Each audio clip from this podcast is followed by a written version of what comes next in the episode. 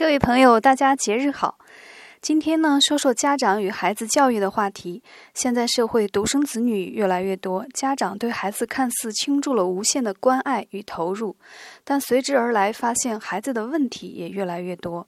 你在孩子身上看到的问题，是你自己的问题呢，还是孩子的问题？对于一个家庭来讲，你是树根，孩子是花朵。从本质上讲，不存在有问题的孩子，只存在有问题的家长。借着你有一个小孩和教育他，在你自己身上下功夫吧，以此来实现整个存在的圆满。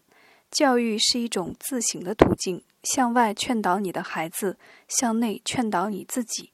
今天您回复“树根”两个字，大树的树，根茎的根，给您看一篇一念行者的文章。这是我目前为止看过的最赞的解析教育本质的文章之一，诚意推荐。